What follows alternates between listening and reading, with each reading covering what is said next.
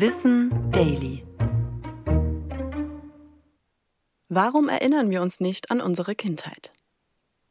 Dafür gibt es mehrere Erklärungsansätze, die zusammenkommen. Einer davon sagt, dass Säuglinge und Kleinkinder ihr Wissen noch nicht sprachlich kodieren. Ab drei bis vier Jahren bekommen sie dann sozusagen ein neues Betriebssystem. Ihre Erinnerungen werden sprachlich abgelegt und abgerufen.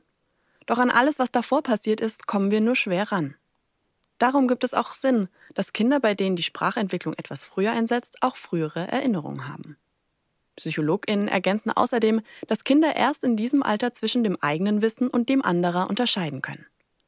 Weil es auch bei Tieren diese Kindheitsamnesie gibt, scheint das Phänomen aber auch einen biologischen Hintergrund zu haben. Dabei spielt das Gehirn eine entscheidende Rolle.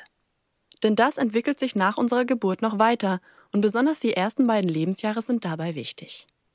Im Hippocampus ist da einiges los. Nach der Geburt werden vor allem in dieser Hirnregion noch Neuronen gebildet und in der ersten Zeit muss hier nochmal ordentlich neu organisiert werden. ForscherInnen vermuten, dass das eine Auswirkung auf unsere Erinnerung haben kann. Bei all diesen Erklärungen scheint es ja erst einmal paradox, dass gerade die ersten Jahre einen so großen Einfluss auf unser späteres Leben haben sollen, wie die Psychologie betont. Tatsächlich können sie Spuren in unserem Gehirn hinterlassen, uns prägen und leiten, ohne dass wir es selbst merken. Ich bin Anna Germeck und das war Wissen Daily, produziert von Schönlein Media.